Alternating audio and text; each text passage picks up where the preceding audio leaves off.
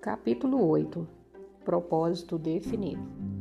Sua Majestade procederá agora à revelação dos segredos dos sete princípios por meio dos quais os seres humanos podem forçar a vida a fornecer-lhes a liberdade espiritual, mental e física. Não seja econômico, ao longo de sua descrição desses princípios.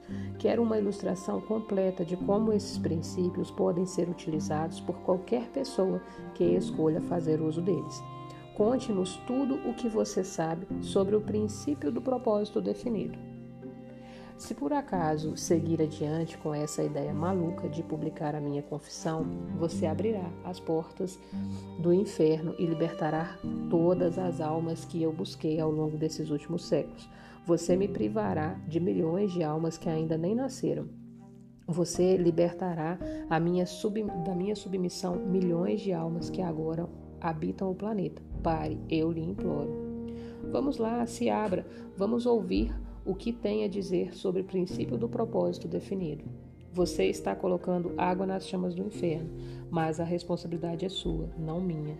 Eu posso, sem sombra de dúvidas, também dizer que qualquer ser humano que esteja firme em seus planos e metas podem fazer a vida entregar a ele exatamente aquilo que ele deseja. Isso é uma afirmação muito abrangente, Sua Majestade. Você poderia diminuir um pouco o escopo da sua afirmação? Diminuir, não desejo aumentar. Quando ouvir o que tenho a dizer, você entenderá por que o princípio da definição de propósito é tão importante. A minha oposição usa um truque muito esperto para me enganar e tirar do meu controle sobre as pessoas, porque na verdade a oposição sabe que o princípio da definição de propósito fecha a porta da mente de qualquer um contra mim, de tal forma que eu não consigo invadir, a não ser induzindo essa pessoa ao hábito da alienação. Porque a sua oposição não revela o seu segredo a todas as pessoas, contando a elas como evitá-lo por meio de um propósito definido? Você já admitiu que de cada 100 pessoas, apenas duas pertencem à sua oposição. Porque sou mais esperto que a minha oposição. Eu afasto as pessoas de suas definições por meio das minhas promessas. Como você pode ver, controlo mais pessoas do que a minha oposição, porque sou um melhor vendedor e também um grande showman. Eu atraio as pessoas alimentando-as deliberadamente com seus próprios hábitos de pensamentos, nos quais elas se satisfazem. O princípio da definição de propósito é algo com, quem, com que alguém deve nascer ou algo que pode ser adquirido. Todas as pessoas, conforme eu já te disse antes, nascem com o privilégio e com o potencial de terem a definição de propósito, mas 98 de cada 100 pessoas perdem esse privilégio porque não o utilizam nem tomam consciência da sua existência. O privilégio da definição de propósito pode ser mantido somente por meio de uma política pela qual a pessoa adota como um guia para todos os assuntos de sua vida. Ah, entendo pode-se tomar vantagem do princípio da definição de propósito da mesma forma que se pode construir um corpo físico forte e musculoso, por meio de um uso constante e sistemático. É assim mesmo? Essa é a verdade, nua e crua, da forma mais acertada possível. Agora eu penso que estamos chegando a algum lugar, Sua Majestade.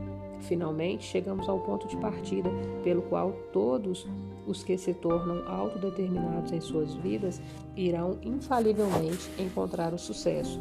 Descobrimos por meio de sua fantástica confissão que o seu maior ativo é a falta de preocupação do homem, que por sua vez habilita você a guiá-lo pela selva da indefinição, por meio de pequenos subornos.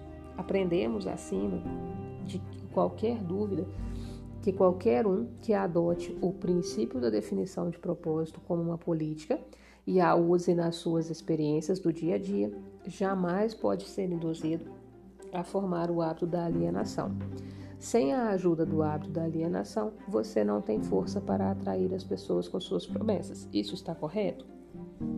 Eu mesmo não poderia ter dito tamanha verdade. Vá em frente agora e descreva como as pessoas negligenciam o privilégio de ser livres e autodeterminadas por meio da indefinição e da alienação. Já fiz uma breve referência sobre esse princípio, mas agora entrarei nos mínimos detalhes. para explicar de que forma esse princípio funciona. Começarei no momento do nascimento.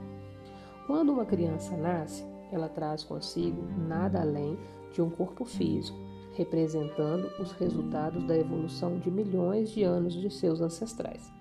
A sua mente é um branco total.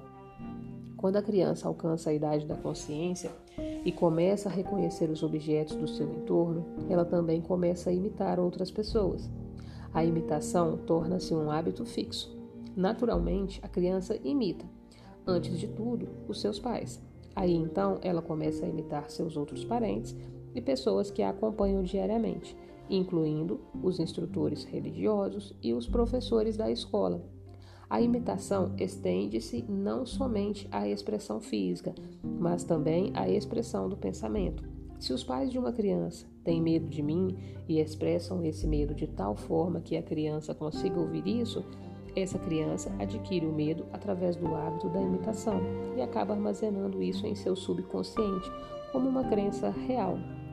Se o instrutor religioso dessa criança expressar qualquer forma de medo de mim, e todos eles expressam de uma forma ou de outra, esse medo é adicionado ao mesmo temor passado para a criança de seus pais. Essas duas formas negativas de limitação ficam armazenadas no subconsciente, de forma a serem utilizadas por mim mais adiante em suas vidas. De forma similar, a criança aprende por imitação a limitar a sua força de pensamento, preenchendo a sua mente com inveja, ódio, ganância, luxúria, vingança e todos os outros impulsos negativos do pensamento que destroem toda e qualquer possibilidade de definição de propósito. Enquanto isso, me hospedo na mente dessa criança e a induzo a alienar-se até que eu tenha controle total sobre ela por meio do ritmo hipnótico. Pelo que eu pude entender de todas as suas afirmações, você tem que ganhar o controle das pessoas enquanto elas são muito jovens, sob pena de perder a oportunidade de controlá-las? Eu prefiro possuí-las antes que elas tomem conta das suas próprias mentes. Uma vez que uma pessoa aprende o real poder de seus próprios pensamentos, ela se torna positiva e então é muito difícil que ela se submeta a mim. Na verdade, não tenho poder sobre nenhum ser humano que descubra e use o princípio da definição de propósito. O hábito é, da definição de propósito seria uma proteção permanente contra o seu controle? Não, de certa forma não. A definição chega a fechar a porta da mente para mim, mas ela só mantém as portas fechadas contanto que a pessoa siga o princípio de forma sistemática e permanente, fazendo dele um hábito de vida. Uma vez que a pessoa hesite, procrastine ou torne-se indefinida sobre qualquer coisa, ela está apenas a um passo de deixar essa proteção a ser envolvida por mim e pelo meu controle.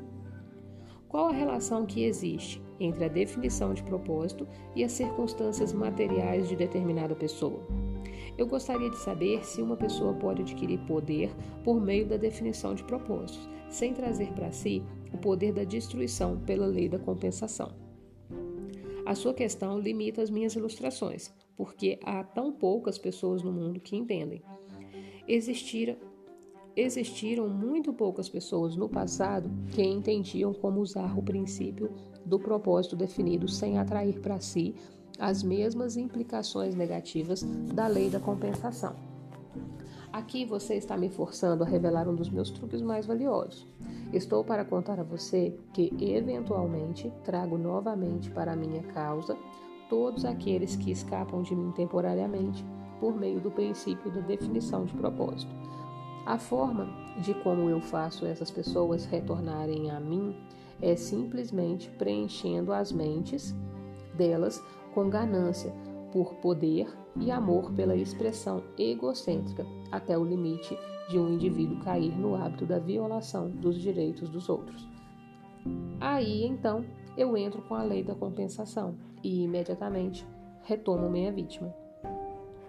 Então eu vejo, baseado em suas próprias admissões, que o princípio da definição de propósito pode ser perigoso, proporcionalmente à possibilidade de se tornar uma forma de poder. Isso é uma verdade? Sim, e é o que mais é importante. Cada princípio do bem carrega consigo a semente de um perigo equivalente.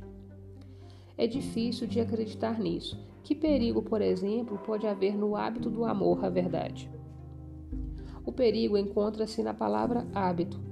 Todos os hábitos, com exceção somente daquele do amor, a definição de propósito, podem levar à alienação. O amor, a verdade, a menos que ele assuma a proporção da procura definitiva por ela, pode se tornar similar a todas as outras boas intenções. E você sabe, é claro, o que eu faço com as boas intenções. O amor pelos parentes também é perigoso? O amor por qualquer coisa ou por qualquer pessoa, exceto o amor pelo propósito definido, pode ser perigoso. O amor é um estado de espírito que encobre a razão, limita a força de vontade cegamente para os fatos e para a verdade. Todos aqueles que se tornam autodeterminados e ganham liberdade espiritual para pensar os seus próprios pensamentos devem examinar cuidadosamente cada emoção, mesmo aquela mais vaga relacionada ao amor. Você pode ficar surpreso de saber que o amor é uma das minhas iscas mais efetivas. Com ele, eu trago para o hábito da alienação aqueles que não consegui atrair com nada mais. E é por isso que eu coloquei encabeçando a minha lista de subornos. Mostre-me aquilo que uma pessoa mais ama e eu terei a chave para saber como essa pessoa pode ser induída, induzida a alienar-se até o ponto de eu fisgá-la com o ritmo hipnótico. Amor e medo combinados me fornecem as armas mais efetivas com as quais induz as pessoas a se alienarem. Cada qual é tão útil quanto o outro. Ambos têm um efeito de fazer com que as pessoas negligenciem o desenvolvimento da definição no uso das suas próprias mentes. Dê-me o controle sobre os medos de uma pessoa e, adicionalmente, me conte o que ela mais ama. Com certeza, pode contar que essa pessoa será minha escrava. O amor e o medo são forças emocionais de tão estupenda potência que qualquer uma das duas tem o poder de retirar a força de vontade e o uso da razão. Sem o poder da vontade e da razão, não há nada mais que possa sustentar a definição de propósito. Mas, Sua Majestade, não valeria a pena viver se as pessoas nunca sentissem a emoção do amor? Ah, você está tão certo quanto a sua razão, mas negligenciou ao não adicionar que o amor deve estar sob total controle da pessoa em todos os momentos. É claro, o amor é um estado de espírito completamente desejável, mas também é um paliativo que pode ser usado para limitar ou destruir a razão e a força de vontade, e ambas devem estar acima do amor em importância para todos aqueles seres humanos que desejam a liberdade e a autodeterminação. Entendo, pelo que você diz, as pessoas que ganham poder devem endurecer as suas emoções, controlar os seus medos e dominar o amor. Isso está correto? As pessoas que ganham e mantêm poder devem tornar-se definidas em todos os seus pensamentos e atos. E se isso é o que você chama endurecer, então, sim, eles têm que ser duros.